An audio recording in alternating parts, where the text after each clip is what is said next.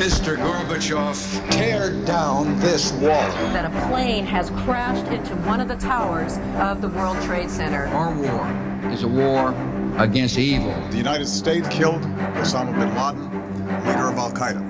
Make America strong again. What is the Facebook exactly? It's an online directory that connects people through universities and college. Yes, we can. I am here to, to announce my retirement from the game of basketball. Rap star Tupac Shakur died last night. So let's start again. All right, open your eyes. Atlantic Talks. Enquanto eu puder voltar à América, eu sei que quero voltar à América para tentar perceber um bocadinho melhor aquilo e também tentar perceber um bocadinho melhor um, aquilo que eu faço aqui. A literatura era como uma espécie de, de guião. Uh, eu voltava sempre a ela para tentar perceber alguma coisa mais fundo, mais longe. O sonho faz parte da, da identidade americana, um, ser pensar o sonho. Foi por aí que o país começou, não é? O país começou com alguém que chega a um continente novo e que uh, quer fazer ali até uma terra nova para o homem novo, era assim que se dizia. Na América lê-se muito, um, não, na América lê-se muita porcaria, como se lê quase em todo lado, e depois também se lê alguma coisa boa. Mas ditam, ditam-se tendências. Eu lembro-me de, de achar que me perdia naquela paisagem entre horizonte e chão. Há, há um momento em que eu estou a olhar em frente e não, não distingo as linhas. Em fevereiro de 2016, a jornalista Isabel Lucas fez a mala e fez à estrada. Antes já tinha feito as suas leituras. Com elas, fez uma espécie de mapa literário da América a partir de 16 livros essenciais. A esses foi juntando outros, conforme acrescentava a estrada ou conta quilómetros. No total, ao longo de um ano, foram 97 mil quilómetros num país que a Isabel descreve como um continente povoado por gente de todos os continentes. Como companheiros de viagem, conta a Isabel na introdução do livro que resultou dessa aventura, levou espanto e tradução. Levou livros também. Está tudo na literatura, escreveu ela. Obras clássicas como o Moby Dick de Melville. Call me Ishmael. Some years ago, never mind how long precisely, having little or no money in my purse, and nothing particular to interest me on shore, I thought I would sail about a little and see the watery part of the world. Ou obras mais recentes, escritas pelas novas vozes da literatura norte-americana, que trazem sotaques sul-americanos, caribenhos, asiáticos, africanos. Livros que levam outros livros, porque não existem bons livros nem bons homens sem contágio, escreve a Isabel. Milhares de páginas e de quilómetros que a levaram da América Branca do Maine à América Mestiça da Flórida. De costa a costa. Da Babel rebelde de Nova York aos medos escondidos nas montanhas do Idaho. Do Midwest em ressaca pós-industrial às novas geografias da promessa tecnológica. Da capital do Império ao infinito gelado do Alasca. Viagem ao Sonho Americano começou por ser um conjunto de 12 reportagens para o Jornal Público, um projeto apoiado pela FLAD. Acabou por ser isso e mais. Ganhou forma de livro. Um livro sobre livros. Mas, mais importante, um retrato de um país a partir do ponto de vista de quem o escreve. Não de quem escreve para o imediatismo das notícias, o escapismo da televisão ou o espetáculo do cinema, mas de quem escreve com tempo, com espaço, com voz própria, com dois passos atrás que permitem o olhar panorâmico e dois passos à frente que deixam ver ao microscópio com a felicidade adicional desse trabalho ser o reflexo e o produto de um ano excepcional e determinante para o destino coletivo da América e possivelmente terá qualquer coisa a ver com o destino do resto do mundo, o ano da eleição do Donald Trump. We're going to win so much you may even get tired of winning and you'll say please, please, it's too much winning. We can't take it anymore. Mr. President, it's too much. And I'll say no it isn't. We have to keep winning. We have to win more. We're going to win more. We're going to win so much. Bem-vinda, Isabel. Olá, Filipe. A Isabel Lucas tem 50 anos, é licenciada em Comunicação Social, foi jornalista por toda a sua vida profissional. Tem experiência de televisão, rádio e imprensa. E o jornalismo fez dela também crítica literária, ao fim de muitos anos a dedicar-se aos livros como objeto de paixão e de profissão. Conheci a Isabel há muitos anos na redação do extinto Semanário, onde ela se destacava como a grande repórter que é, cobrindo as áreas de sociedade e de cultura, e continuou a fazê-lo depois, tanto noutras redações que integrou, como enquanto jornalista freelancer, sempre a olhar para a cultura e, em particular, para a literatura, que são os seus interesses principais, mas sempre ligando-as ao tecido social onde essa cultura e essa literatura são produzidas e desfrutadas. Enfim, o olhar de quem não se satisfaz por fruir, mas faz questão de perceber. Vamos tentar perceber uma ou duas coisas. Na introdução do teu livro, tu citas o James Baldwin, que escreveu que antes da viagem nunca sabemos o que vamos encontrar, e a seguir acrescentas, e depois dela, como nos situamos. A primeira pergunta tem de ser esta: depois de tantos livros e tantos quilómetros, como é que te situas em relação à América? Entendes melhor o sonho americano? Uh, é uma pergunta que eu gostava de ter, para a qual eu gostava de ter uma resposta uh, clara. Eu continuo a fazer-me essa pergunta também, à procura de uma resposta. E enquanto eu tiver, acho que enquanto eu tiver uh, atrás dessa pergunta, um, eu vou continuar a querer voltar à América, porque eu percebi, o que eu percebi com este livro é que hum, é muito difícil perceber o que quer que seja, quanto mais um continente, como, como leste há pouco, que é feito de gente de todos os continentes. É, é de facto um, um país um, que nunca conhecemos, por mais que viajemos nele. E, e, isto tem a ver, se calhar, com o resto de, da vida. Enquanto houver, enquanto eu puder voltar à América, eu sei que quero voltar à América para tentar perceber um bocadinho melhor aquilo e também tentar perceber um bocadinho melhor um, aquilo que eu faço aqui. e quando eu faço aqui não é que um, eu, eu, com esta viagem e voltando a, a, pensando na, nas palavras do Baldwin um, com esta viagem eu eu não conheci eu acho que descobri mais acerca de mim do que propriamente acerca da América uh, e isso foi uma foi essas são as viagens que valem a pena um, porque é que a literatura é um bom ponto de observação sobre os Estados Unidos? Eu não sei se é o melhor ponto de observação, acho que é um bom ponto de observação e para mim é o ponto de observação mais natural. eu leio há muito tempo uh, americanos, acho que desde que, que comecei a ler aquilo que se chama literatura tenho autores americanos de eleição, vou atrás deles uh, e, e, eles ensinaram foi a partir deles que eu comecei a perceber muita coisa, muita coisa que eu via na televisão, uh, muita coisa que eu ouvia uh, na música, muita coisa que eu via no cinema. A literatura era como uma espécie de de guião, uh, eu voltava sempre a ela para tentar perceber alguma coisa mais fundo, mais longe. Uh, Davam-me os cotidianos das pessoas. Eu gosto muito dos, dos, escritores que falam do mundo a partir de casa, a partir de um interior qualquer.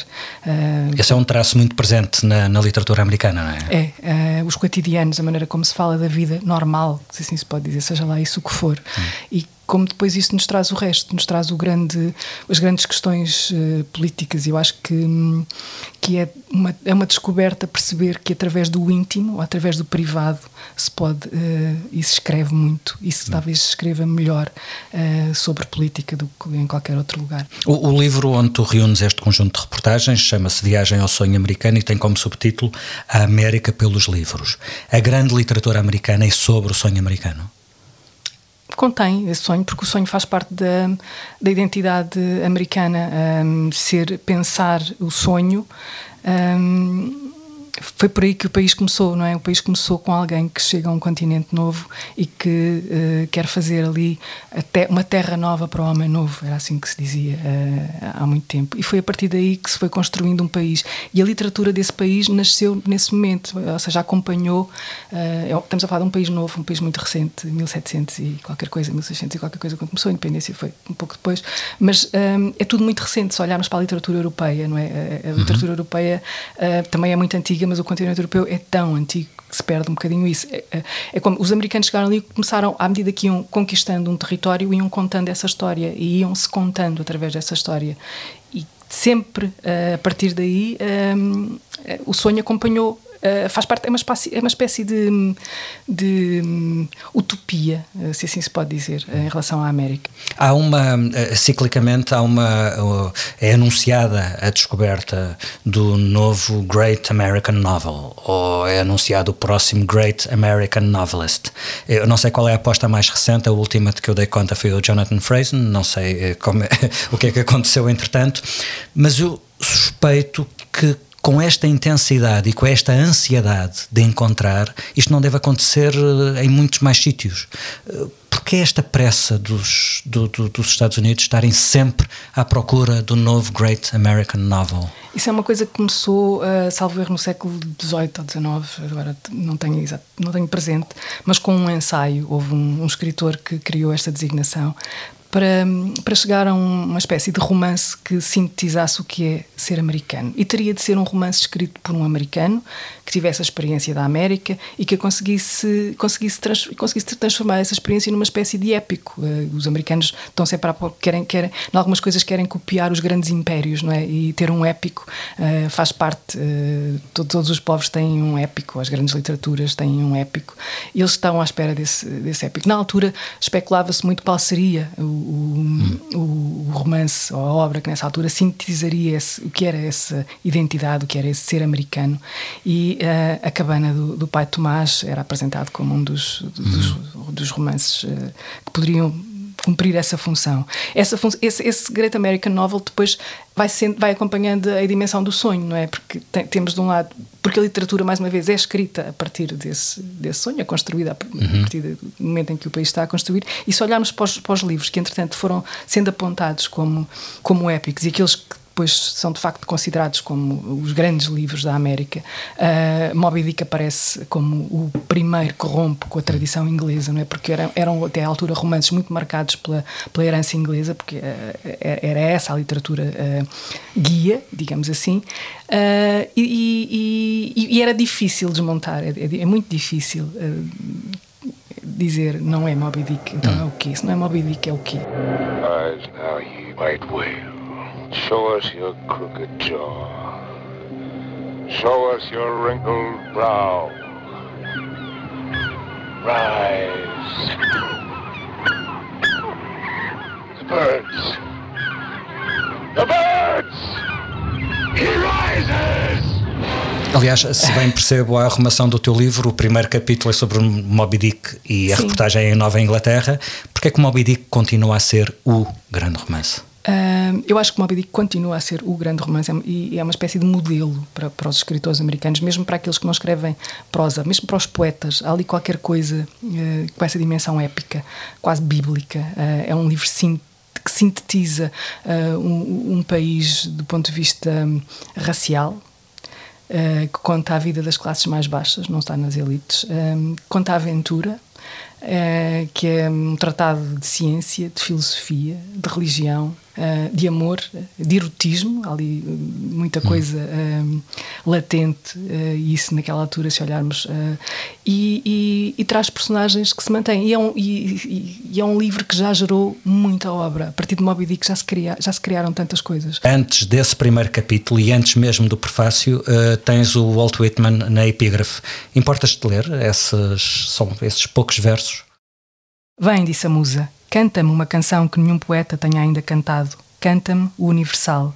Nesta terra que é nossa, por entre a incomensurável vulgaridade e as escórias, fechada e em segurança no centro do coração, aninha-se a perfeita semente. Porquê, porquê é que escolheste estes versos para início desta longa viagem de um ano para um país que é um continente? Eu escolhi este, este já porque o Walt Whitman acompanhou-me sempre uh, ao longo da, da viagem toda. Eu tinha, eu levava a maior parte dos livros no meu iPad com e-books, hum. peso. Uh, uh, eu tinha uma mochila, portanto tinha que, uma mochila às costas, uh, o mínimo peso possível. Portanto, e-books, tudo uh, descarregado em e-books e tinha um livro em papel, uma edição de bolso deste Leaves of Grass. E eu voltava sempre a ele, era como uma espécie de música que me acompanhava na viagem, aquele troar do, do comboio, os passos. Vinha-me vinha vinha este longo poema do Whitman como um, um, uma toada. Um, foi uma grande companhia, muitas vezes emocionou-me, uh, muitas vezes em desespero agarrava-me a ele como uma, uma, companhia.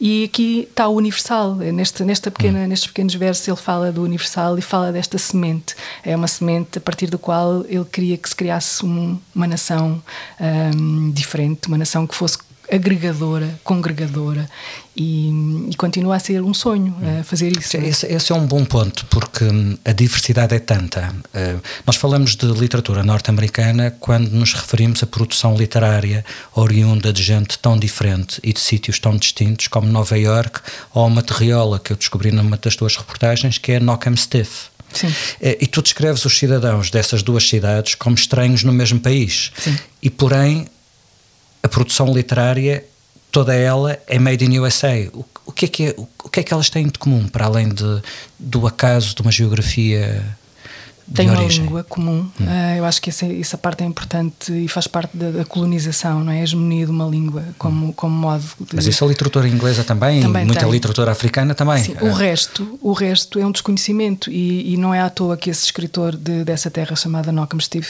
uh, é um homem com uma história de vida incrível. Começou a escrever depois dos 50 anos, a copiar autores de que gostava para apanhar um ritmo, para apanhar uma toada, para apanhar uma voz, como ele diz. E que uh, quando vai, uh, ele está traduzido em muitos países do mundo, a obra dele, os livros dele são muito duros. É um uma Pollock, é? É o, o Donald Ray Pollock. Uhum. E, e, e ele, quando vai a festivais literários, quando o convidam para ir a festivais literários nos Estados Unidos, raramente o levam às grandes metrópoles, a Nova York, a Nova York, por exemplo. E dizem isto, ele contou-me, uh, que que os agentes, os editores, acham que ele não é um escritor entendível em Nova York. Hum. Ou seja, a experiência. É um estrangeiro. É um estrangeiro. A experiência americana dele é completamente diferente da experiência de um, americana de um hum. nova-iorquino. Uh, nova-iorquino diz que é uma, uma coisa à parte né, hum. no, nos Estados Unidos e eu acho que é mesmo um sítio à parte nos Estados Unidos.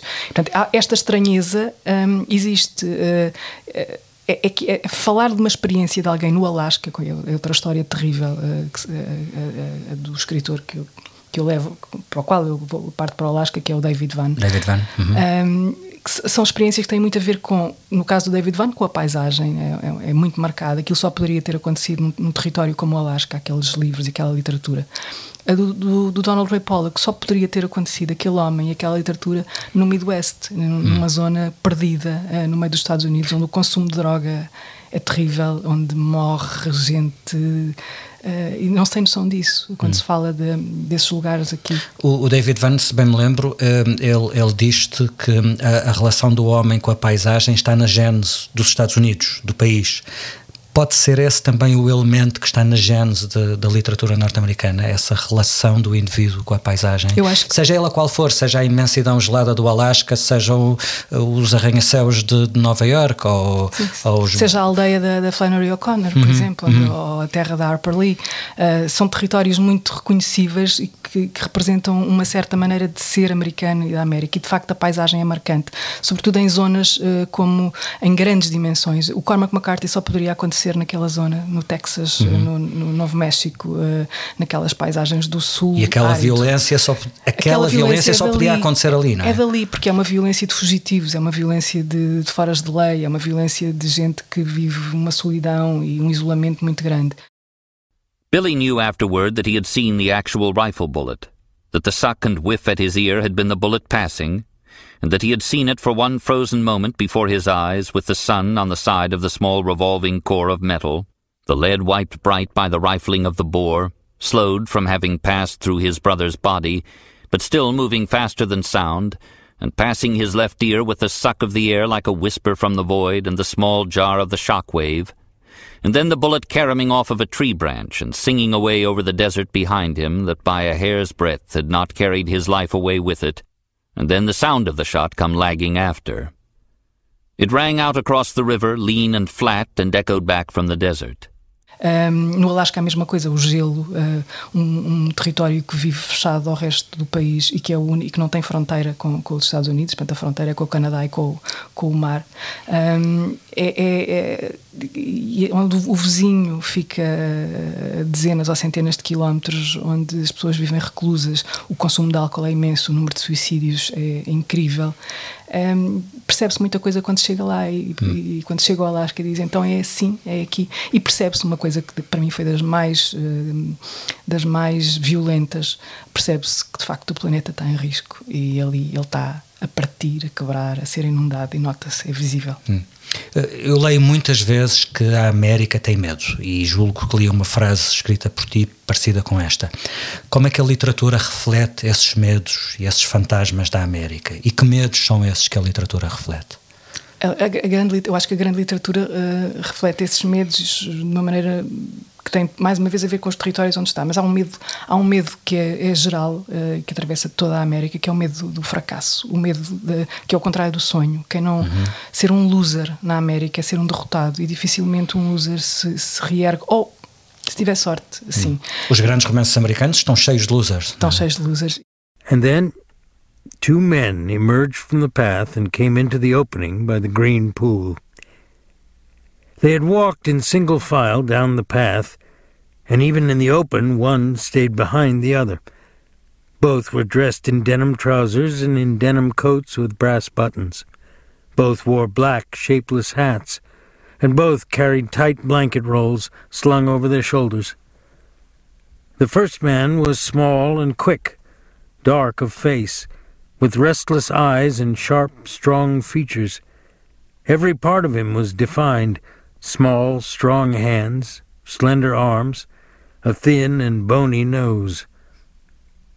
Behind him walked his opposite, a huge man, shapeless of face, with large, pale eyes, with wide, sloping shoulders, and he walked heavily, dragging his feet a little, the way a bear drags his paws.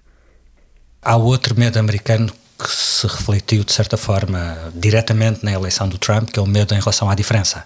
O medo em relação ao que é diferente, seja porque é de outra raça, seja porque tem uma orientação sexual que não a canónica, seja porque o que quer que seja.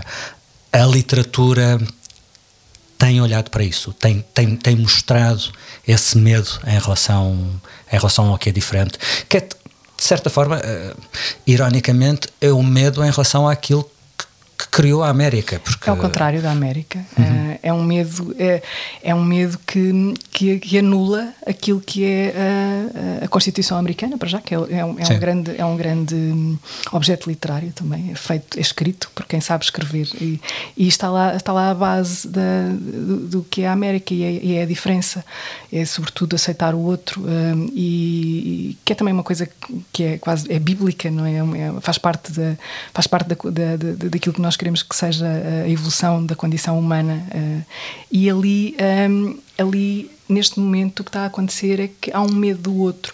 É um medo que, está, que é, é quase um medo quanto a mim, é, é como eu vejo aquilo como uma mancha que se alastra, que não sabe exatamente onde é que nasceu, que vem de uns discursos que, que, que, dizem que o outro nos vem tirar aquilo que temos. É, é, é a ameaça hum. que vem de fora, é a ameaça que, que, do refugiado, é a ameaça do imigrante, é a ameaça que depois uh, políticos como Donald Trump dizem que vêm tirar um, eh, os empregos, uhum. que vêm tirar a saúde, que vêm tirar aquilo que, que, são consideradas as conquistas. E, portanto, este, o outro é uma espécie de papão, um grande papão, uhum. uh, que fez com que, eu acho que foi, foi um dos, dos responsáveis, esse medo, por, pela eleição de Donald Trump. E esse medo está na literatura? Está na literatura, por, contado por pessoas que o viveram uh, das mais variadas formas, desde, desde ser ser negro uh, na América, isto voltando à literatura lá mais para trás, uh, não, não, só no século XX, a meados se calhar do século XX, a partir de, dessa altura, é que se começou a contar esse medo a partir de quem o viveu, porque era um medo hum. contado, por, eram os brancos que contavam a história dos, dos negros. A questão, a questão da escravatura e uh, viver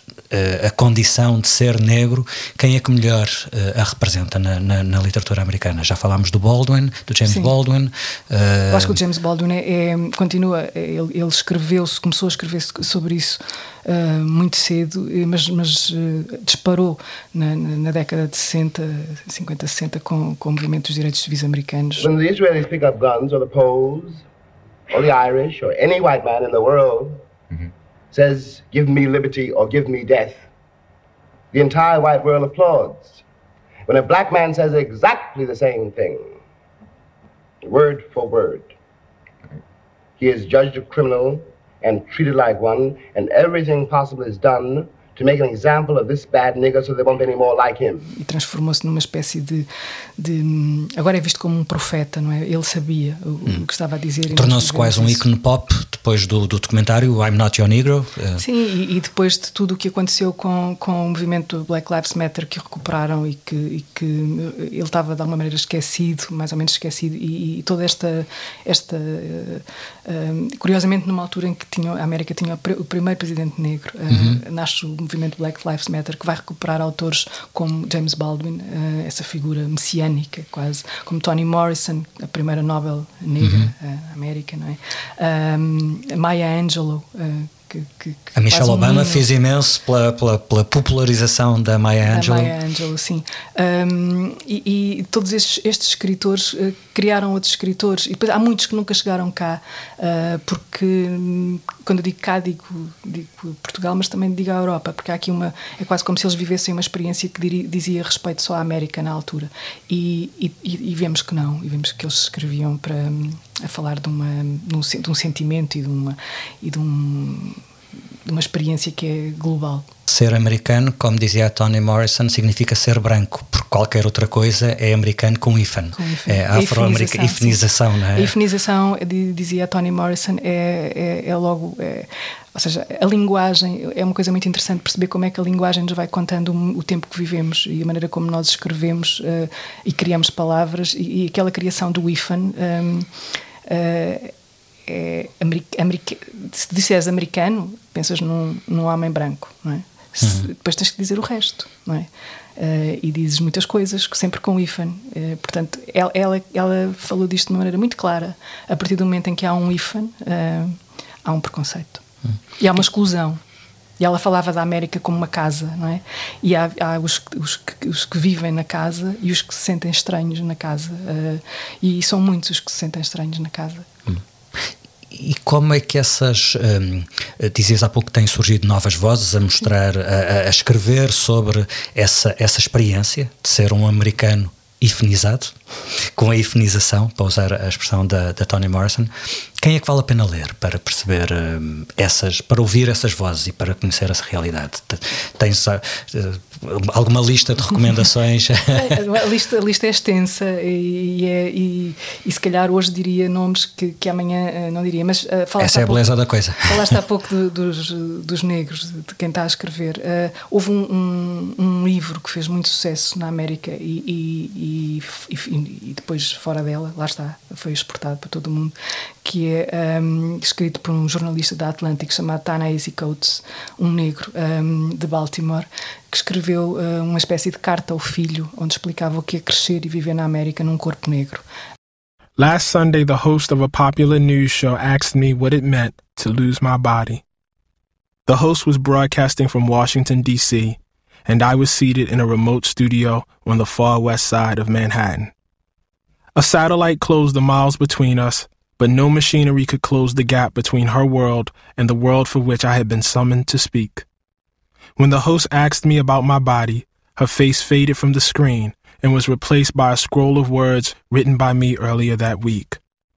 The host read these words for the audience, and when she finished, she turned to the subject of my body, although she did not mention it specifically.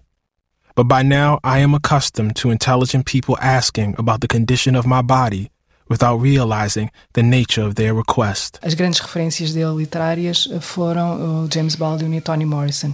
A Toni Morrison, quando esse livro saiu, em 2015, salvo erro, era viva uh, e recomendou-o. Um, e ter uma recomendação da Toni Morrison uhum. uh, na América é uma espécie de carta para o sucesso a partir daí ele, ele tornou-se num, num best-seller, uma vedeta, um, e passou a ter a ganhar uh, muito dinheiro em conferências, palestras. Já escreveu outro livro a seguir e escreveu o primeiro romance uh, que acaba de sair, de, de chegar cá. Um, é um romance onde fala, mais uma vez, da experiência negra, uh, do que é ser escravo numa determinada época na América, onde mistura a experiência.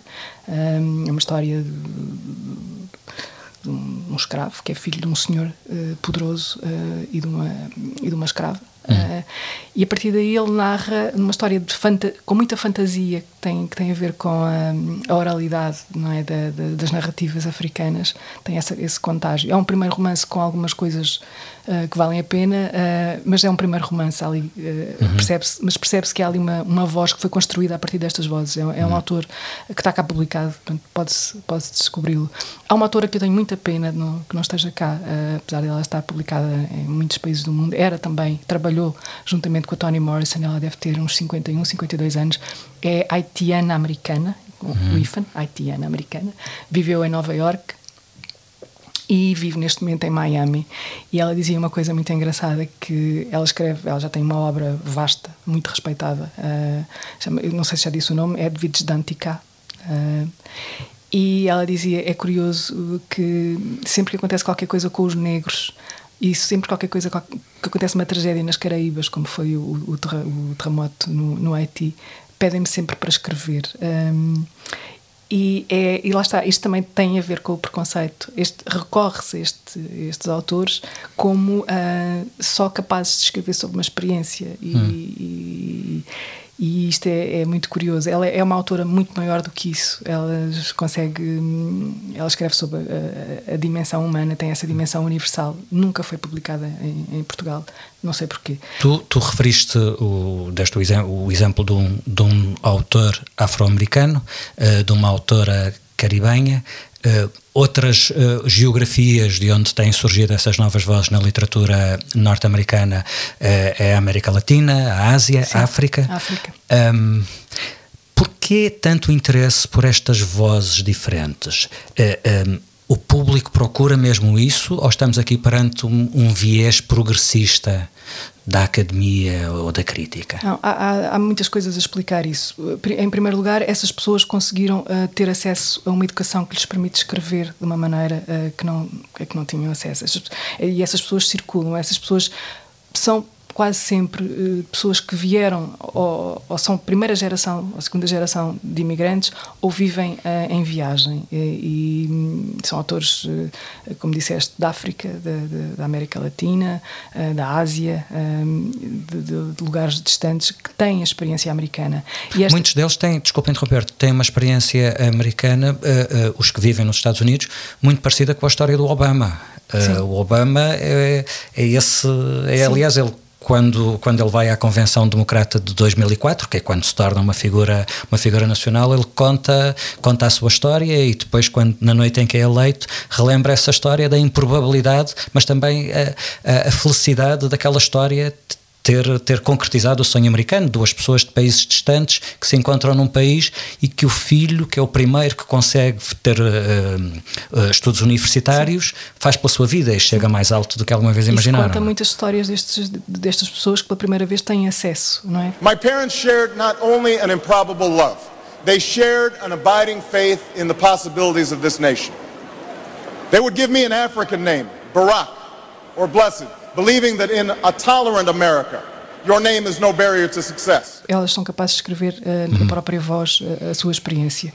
E depois, estas pessoas, curiosamente, que estamos a falar de nomes com alguma dimensão, estamos a falar de nomes como, por exemplo, a Chimamanda Ngozi Adichie, o Tejo Cole, um, o Juno Dias. O Juno Dias eu penso que tem dupla nacionalidade, o Tejo Cole também tem, mas este tendo em conta as origens, eles nunca poderiam escrever The, The Great American Novel segundo aquilo que ela foi eh, concebida, porque não são americanos. Um, genes não nasceram na América.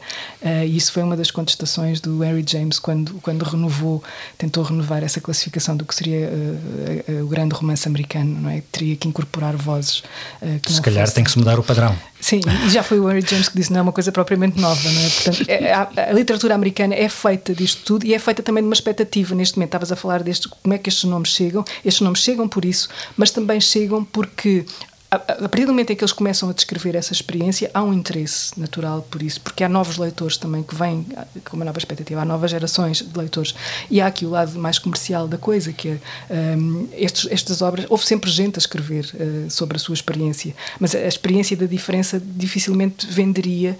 Um, e isto aqui estamos a falar de expectativas de venda, não é? A partir do momento em que se percebe que há um interesse por isto, há há uma exposição desses nomes e esses nomes são promovidos uh, pelas grandes, quem tem capacidade de os promover e passam a ser super estrelas quase na, na, na literatura. E, e, e, isto é um neste momento é isto que se espera é esta literatura que está a dar digamos ou isto é só uma é só uma curiosidade não será uma curiosidade não será a partir do momento em que eles comecem a fazer parte um, daquilo que é tido como uh, a literatura americana que é a tal literatura feita por gente que vive na América. Estamos a falar de uma sociedade que vive muito movida pela, pela, pela celebridade, pela, pela, espetacularização, pelo showbiz. Aliás, talvez o melhor exemplo contemporâneo seja o Trump. um, e, e, é interessante que, olhando para esta, para a sociedade, para a sociedade norte-americana, a forma como ela funciona, conhecendo os seus meandros, uh, vários autores escreveram, em alguns momentos, sobre as potencialidades desta espetacularização, um, sobre o efeito que, é, que, as redes sociais teriam neste, neste, neste ciclo vicioso. E eu estava a pensar no, no caso do David Foster Wallace. Uhum. Uh, estamos a falar de alguém que nos primórdios da, da era digital advertia uh, para a possibilidade da internet facilitar a participação democrática, mas também para os riscos de uma maior fragmentação social. The idea though that that that improved technology is going to solve the problems that the technology has caused seems to me to be a bit quixotic. Um, for me, I, I, I understand that that there that there's a, a certain amount of hope about the internet democratizing people and activating. The fact of the matter is, is it seems to me if you've still got a nation of people sitting in front of screens pretending, you know, interacting with images rather than each other, feeling lonely and so needing more and more images, you're going. You, I think you're mm. going to base, have the same basic problem. And the better the images get, the more tempting it's going to be to interact with images rather than other people. And I think the emptier it's going to get. That's just a suspicion and just my own opinion. Ele usa uma expressão que eu acho absolutamente extraordinária, porque serve como uma luva para os tempos que vivemos, que é o totalitarismo do entretenimento. Sim. Uh, estamos a falar de um livro dos anos 90. Uh, e nós entendemos perfeitamente o que é que ele quer dizer. Talvez em 96 assim, ou 95, quando o livro saiu, não tenha sido, não, não fosse tão claro do que é que ele estava a falar, não é? Eu acho que essa expressão, eu acho que eu usei no livro, um, situa-nos. É como se fosse, nós lemos isso e temos uma espécie de arrepio e dizemos: espera lá, isto é capaz de ser agora. Um, quando, quando temos um presidente que veio de um espetáculo, veio, do, do, que foi, que foi criado, veio de um reality show. Sim, uhum. e, e, nasceu como uma espécie de piada, não é? E a piada, através dos mídias, ganhou uma dimensão e, e ele transformou-se em presidente. Isto é simplificar um bocadinho a explicação, hum. mas um, pode, pode ser por aí. Um, mas se queres falar em arrepio, eu quase todos os dias me lembro de, de ter lido A Conspiração contra a América, do Philip Roth. My intention is to preserve American democracy by preventing America from taking part in another world war. What if Lindbergh does win? Everyone sees what he is. He's a hero. To most people, there's never been a bigger hero in their lifetime.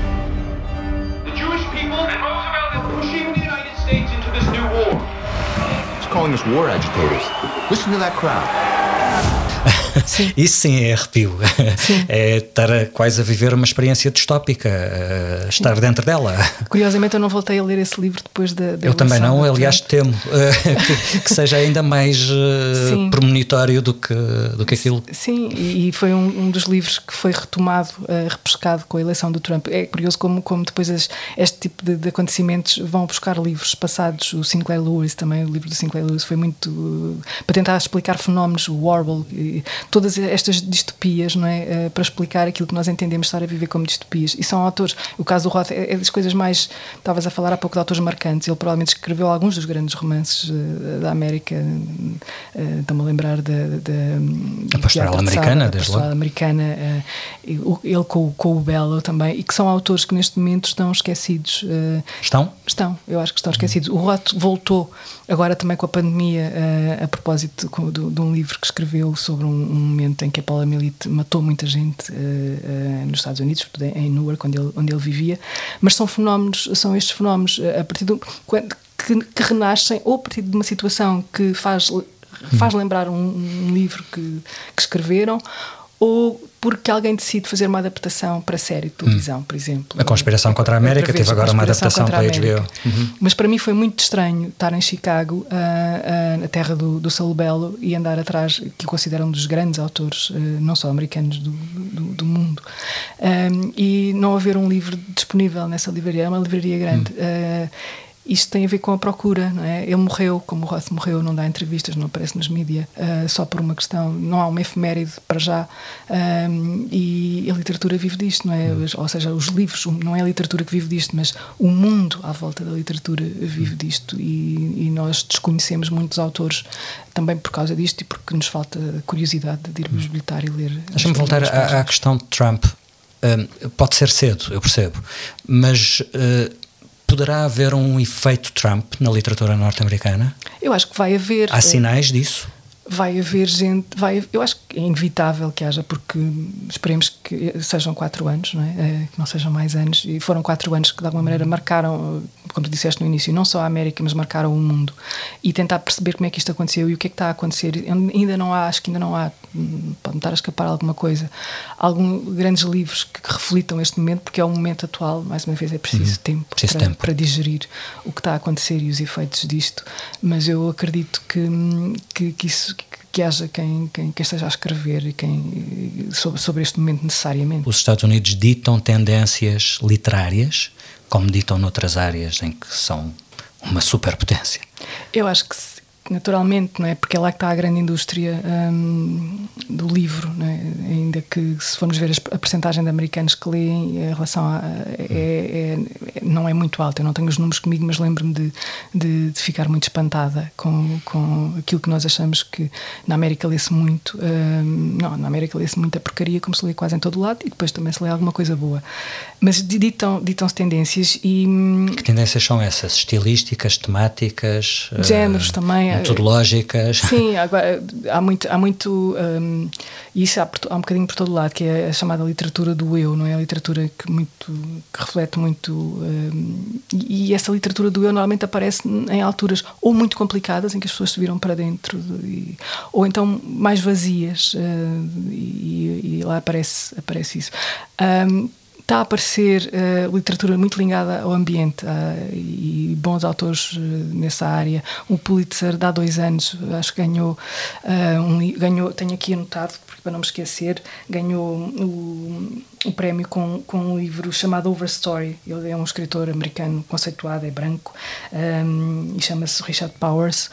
E esta tendência não é só americana, já está, é, é, é uma, é, um, é uma coisa que está a aparecer como consequência de, de, das preocupações eh, ambientais. Não é? Quais são os autores norte-americanos de literatura que deixaram mais marca em Portugal? Há muitos, não é? Eh, e depois há, há fases, não é? Há aqueles hum. que se mantêm quase sempre, que é o Faulkner, não é?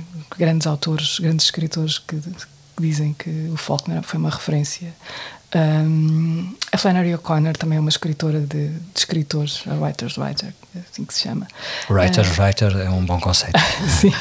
Uh, há um, houve um homem que, que foi de Writer's Writer durante muito tempo e conseguiu atravessar essa, essa fronteira e passar a ser um, um autor reconhecido por muitos leitores, um, que se chama George Saunders. É um branco, uh, é um branco que nasceu pobre no Texas, viveu pelos Estados Unidos em todo lado, escrevia sobretudo contos, contos muito satíricos sobre o que era a América de uma maneira muito dura e, e, não o consideravam um escritor, uh, uh, ou seja, não, este não o consideravam. É, hum. Se ele não escrevesse um, um, um, romance, ele passou o teste. No primeiro romance ganhou todos os prémios que haviam para ganhar, incluindo o Booker, uh, fora, da, fora da América, com, com Lincoln um, quase um épico, se assim se pode dizer, sobre, sobre também o que é a América. Se formos a um grande romance americano, muito recente, temos ali um deles. Mas eu não, eu não sei se ele tem seguidores, já, eu acho que já tem nas novas gerações, já tem seguidores. Um, o, o, já, já mencionei o Roth, já mencionei o Belo, uh, o Cormac McCarthy é, um, é, um, é outro caso, não é? Um, e há o Melville sempre e há o Whitman sempre, e não há um escritor quase que não refira esses dois uh, como quando falam da América como marcantes.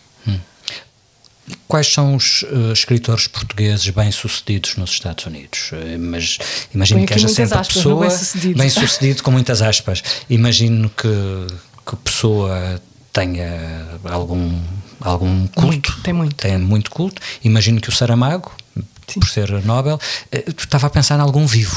Hum.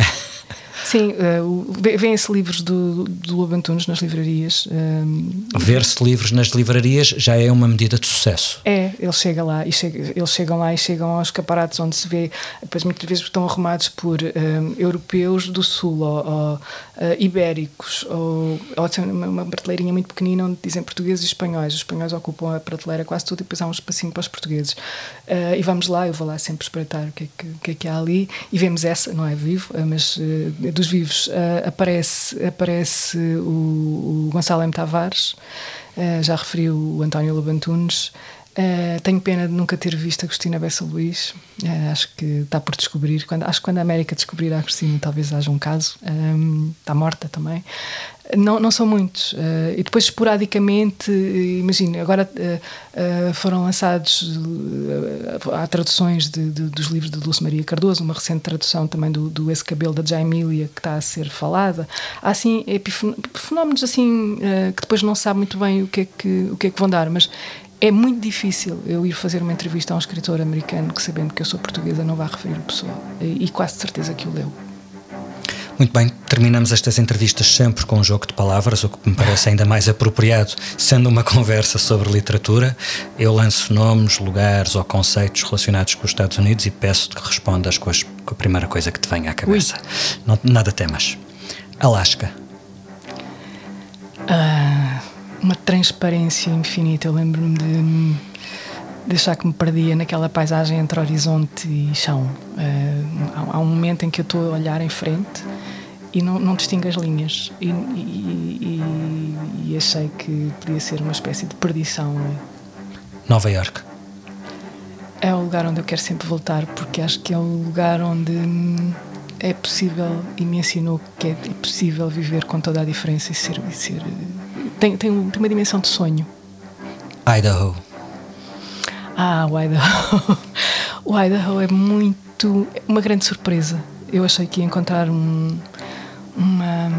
Aprendi uma palavra nova. Uh, eu, Idaho tem esta história, desculpa, vou, vou contar. Eu estava perdida no aeroporto de O'Hara, de, de O'Hara no, em Chicago, à procura do avião que me ia levar para, para, para o Idaho, para uma cidade que eu li como Boise e pergunto à senhora, uma senhora deste, uma senhora enorme, uh, e pergunto é para boys e ela diz boys, you want to go to boys? e eu mostrei-lhe e, e, aprendi que é Boise. Boise. Na tradução de Chicago é a capital do Idaho, uh, terra de uma grande escritora chamada Marilyn Robinson. Miami. Miami foi um encontro com Espanha uh, com, com, Caraí, com, as Caraíbas e eu ia cheia, não tinha muita, muita expectativa uh, em relação a Miami. E, um, e gostei de Miami, fui completamente picada por mosquitos. Uh, conheci lá Edviges de Anticá e bebi um grande café. El Paso. Ah, Paso, um calor infernal em novembro. E eu a pensar que ia morrer de calor e perguntou a um jornalista de com quem estava a falar e disse: Está tanto calor. E ele disse: Acha? Ainda hoje disse à minha mãe que estava fresquinho. Washington DC.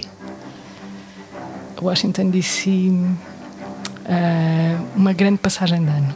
Como vês, escolhi só lugares uh, para, para te facilitar uh, para te facilitar o caminho e para te puxar pelas memórias. Obrigado, Isabel, por nos teres guiado por este mapa literário dos Estados Unidos. Atlantic Talks é um podcast da Fundação Luz-Americana para o Desenvolvimento. A produção áudio é do Paulo Castanheiro. Eu sou o Felipe Santos Costa. Voltamos na próxima semana e já a seguir descubra o que nos diz o nosso próximo convidado. Quando nós dizemos que um candidato tem 75% de probabilidade de ganhar, é um bocadinho como dizer, eh, é como uma companhia de aviação te dizer dos próximos quatro aviões que partirem, há um que vai cair, mas os outros três vão chegar ao destino. E eu pergunto se tu apanhas o avião. Eh, portanto, a mesma ideia de probabilidade ganha um sentido completamente diferente quando nós o enquadramos de outra forma. A probabilidade de Trump ganhar sempre esteve lá. Uh, se nós jogarmos cartas ou se lançarmos dados, sabemos bem como há desfechos. Se eu lançar um dado duas vezes e sair eh, duas vezes três, ou, uh, são desfechos improváveis, mas não são impossíveis. Até breve.